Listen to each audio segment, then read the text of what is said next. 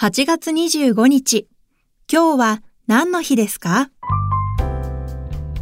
?8 月25日は即席ラーメン記念日です。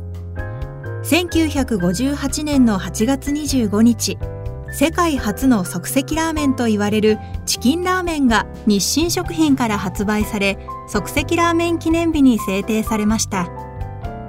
日清食品の創業者、安藤桃福氏が麺を油で揚げる方法を思いつき美味しくて保存が利き手間がかからず安くて安全という5つの条件をクリアして商品化することに成功しました。うどん1玉6円だった当時1袋35円の即席ラーメンは熱湯をかけて3分後には食べられるという手軽さが受けて爆発的なヒットとなりました。今日は何の日？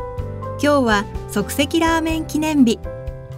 ナビゲーターは私加藤綾乃が務めました。また明日お耳にかかりましょう。